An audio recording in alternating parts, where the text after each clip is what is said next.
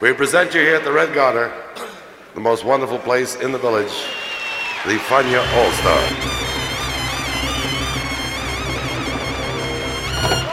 La hora faniática.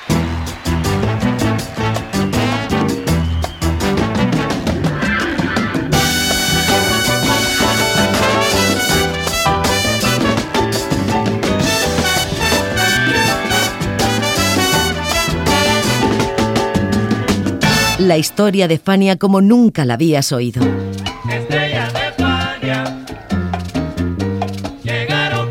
La sorprendente historia de Fania Records.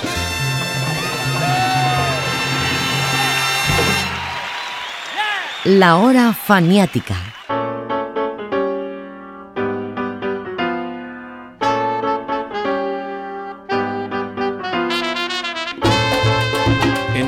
1966, un músico genial, procedente de la vieja escuela del mambo instrumental del Spanish Harlem, hizo su aparición estelar en la escena de la música latina como líder en solitario de su propia banda. Se llamaba Luis Ramírez, su banda el conjunto Changó, el disco Beats Galore, que traduce algo así como vibráfono en abundancia. En realidad, Luis Ramírez ya tenía en el mercado dos álbumes para ese entonces, Introducing Luis Ramírez con el sello Remo y Latino Go Go con el sello Atco. Pero fue Beats Galore con Alegre Records el primero y ya veremos por qué en este programa lleno de descubrimientos. Bienvenidos a la hora faniática.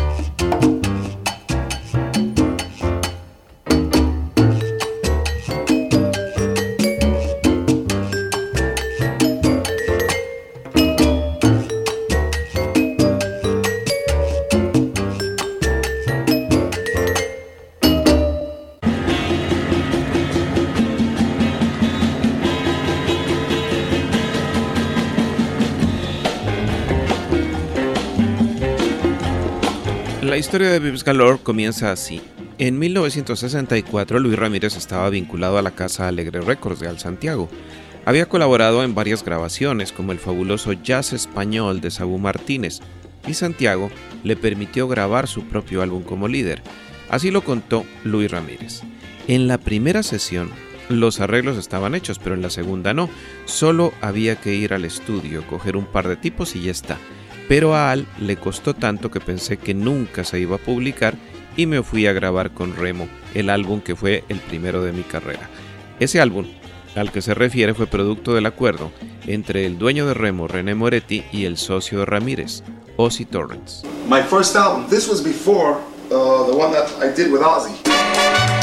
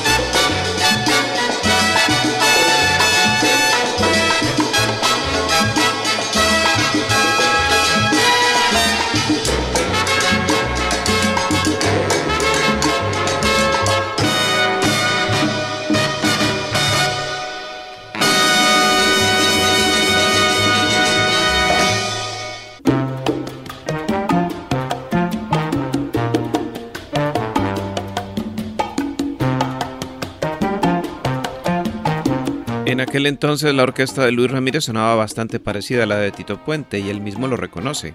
En esa época yo estaba influenciado por el tipo de arreglos de Tito Puente, especialmente porque la instrumentación era la misma. Yo tenía tres saxofones y tres trompetas, una big band, organizada por Ozzy. De todas formas, Luis nunca guardó el mejor de los recuerdos de Puente y de su agente José Curbelo. Voy a decir esto de una forma amable. La gente con la que había firmado Tito Puente no era muy afines a tener una orquesta acompañando a Tito con el mismo sonido. Así que sistemáticamente su agente llevó mi banda a nada. Nunca lo creí, pero Tito Rodríguez me lo contó. Yo no podía creerlo, pero más tarde sí descubrí que era verdad.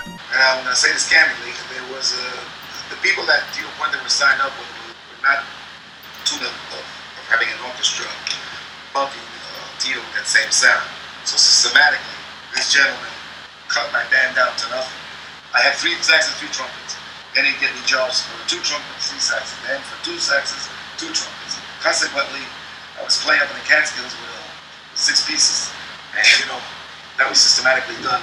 I never believed it. Tito Rodriguez told me, and I never believed it, but I found later it was true.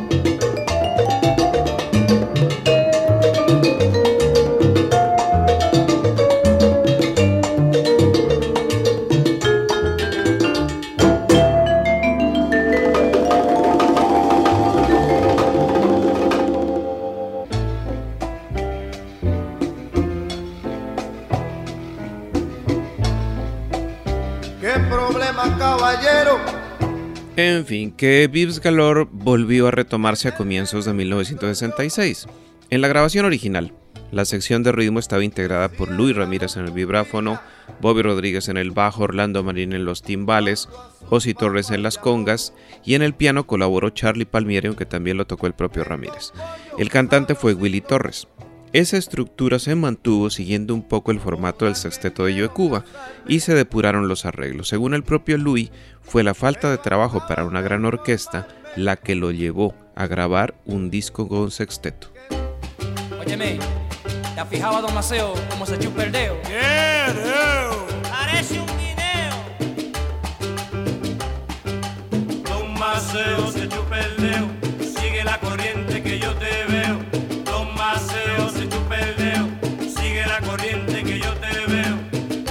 Maceo es un viejito, redondito y graciosito.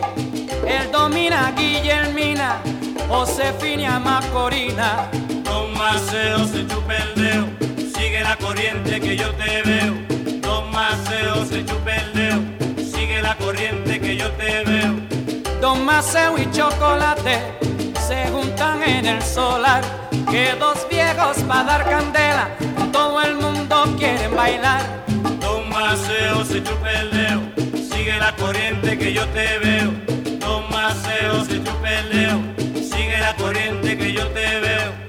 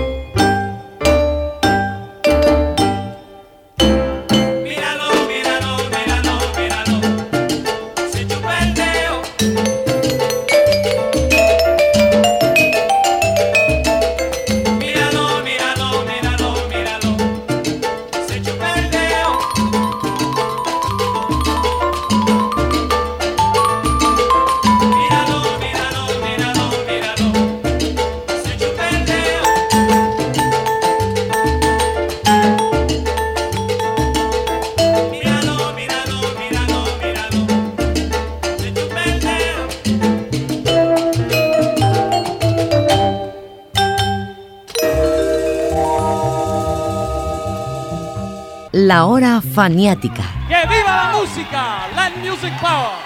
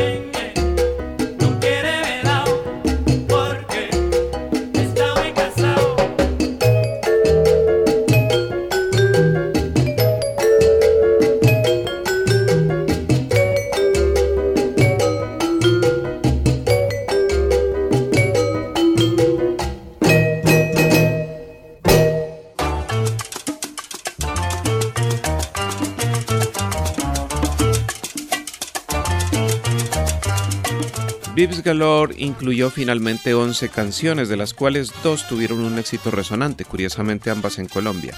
La primera fue Chinchon Chao, un juego de palabras en ritmo de mambo cha. A comienzos de los años 70, cuando en la ciudad de Cali se escuchaba raudales toda la música producida en Nueva York, se popularizaron los abuelulos, matines bailables donde no se consumía licor para los menores de edad y para que estos pudieran bailar.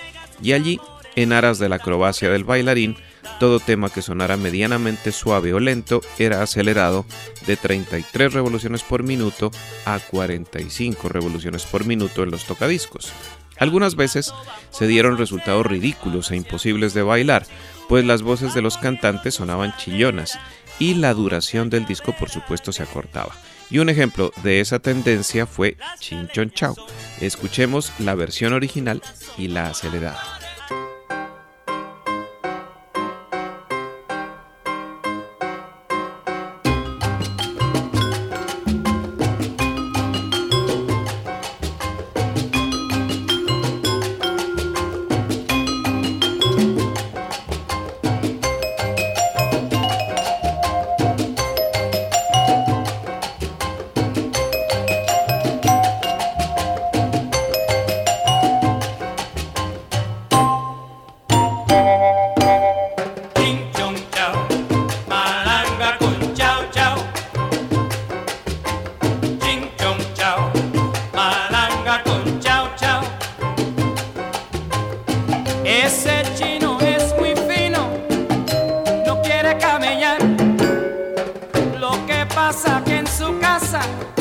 tiene a su mamá. Ching chong chao.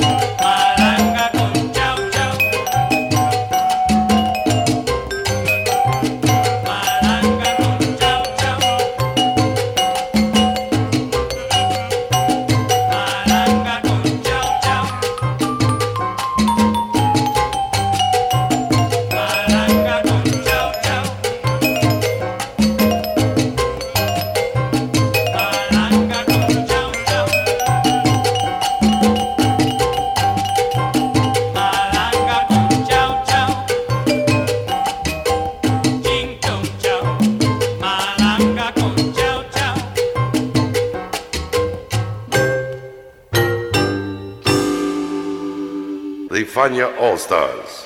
Fania, the great young company that we hope you will enjoy throughout the years. La hora faniática.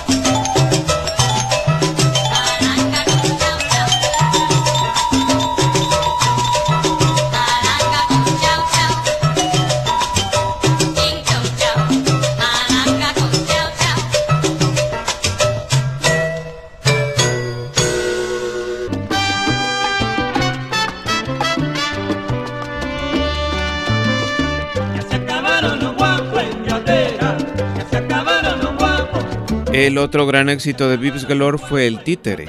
Sobre este clásico hay que anotar que hubo un tiempo en que la música del Caribe le cantaba la violencia y sus letras hablaban de guapería. La guapería es una acción propia de quien es considerado guapo y en este sentido entendemos guapo no como un hombre bien parecido, sino como un hombre pendenciero, agresivo y valiente.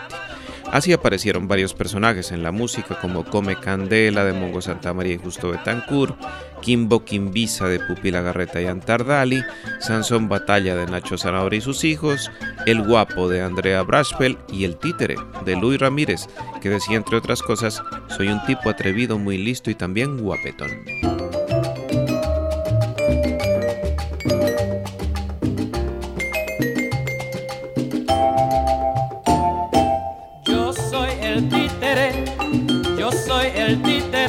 Títere buscando pelea y jeva y todo lo demás. Yo soy el títere, yo soy el títere, soy un tipo atrevido, muy lindo y también guapetón. Yo soy el títere, para vos soy yo.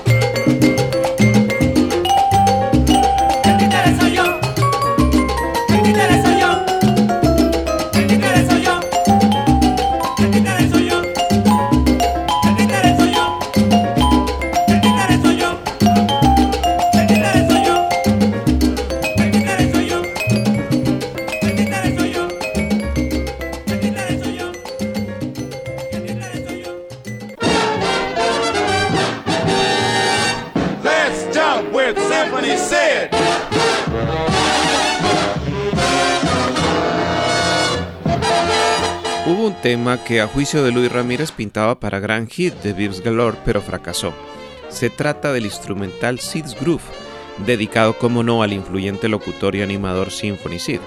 Sid fue objeto de varios homenajes en forma de canciones a través de los años, y aunque el músico Illinois Jacket escribió un homenaje titulado Symphony in Sid, la más famosa de ellas fue Jumping by Symphony Sid con música de Lester Young y letra de King Plissur. La canción fue un éxito en 1950 en versión de George Shearing. Luego se grabarían muchas versiones. Pero hubo más. Slick Symphony Sid de King Nando y Sid's Group de Louis Ramírez, quien agrega, a Sid no le gustó demasiado.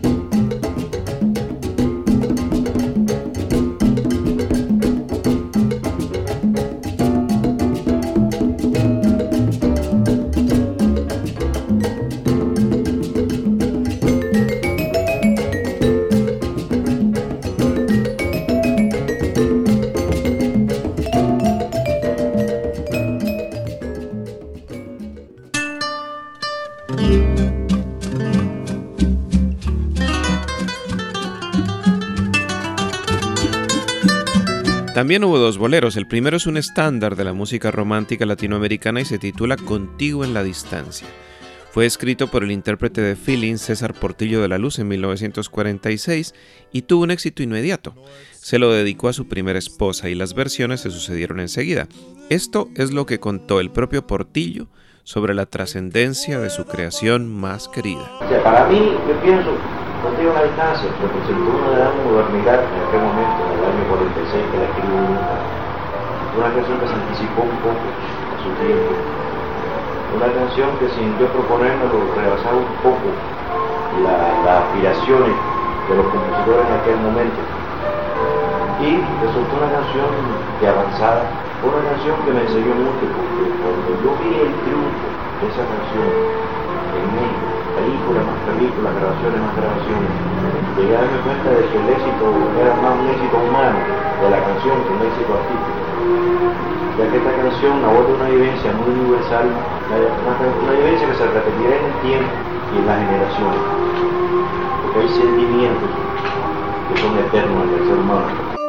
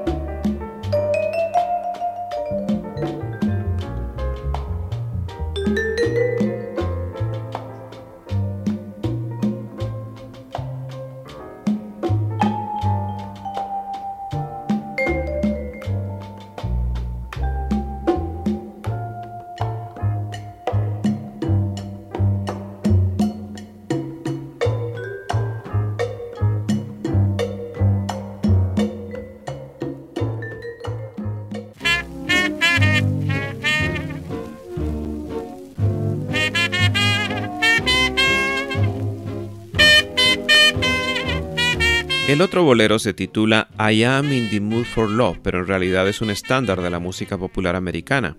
La música fue escrita por Jimmy Mahook con letra de Dorothy Fields en 1935.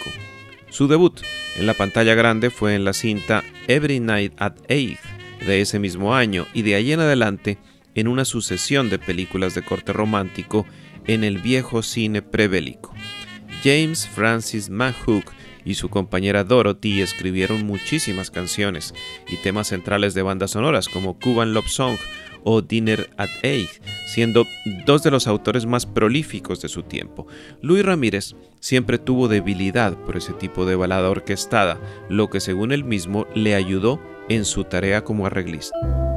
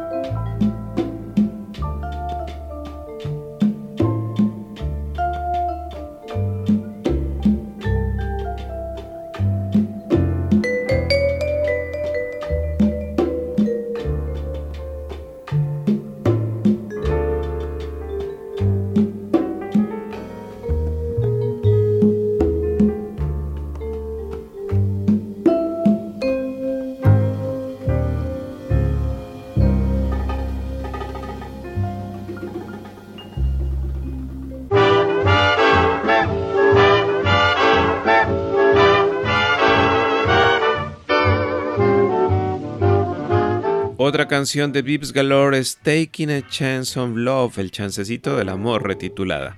Un estándar de la canción popular escrito por Vernon Duke, con letra de John Latouche y Ted Fitter. La canción se tocó por primera vez la noche del 25 de octubre de 1940 en el Martin Beck Theater de Nueva York como parte de la obra Caving in the Sky, un musical afroamericano dirigido por Albert Lewis y con las actuaciones estelares de Edith Waters y Dooley Wilson y la voz de Lena Horne. Aquella obra mítica, llevada después al cine, contó con la música en directo de Louis Armstrong y Duke Ellington, ni más ni menos, aunque la versión de Benny Goodman fue la que alcanzó el número uno de las listas en 1943. Vernon Duke, por cierto, es uno de los grandes compositores de la historia de la música americana. Baste citar dos títulos para justificarlo: April in Paris y Upton in New York.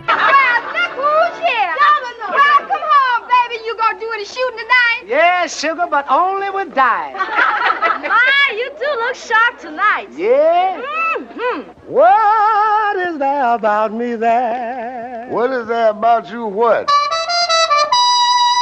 Makes me feel well dressed. Whatever that is, that's what you is. The same old clothes, shoes, and hat. The same old things rearranged. Oh.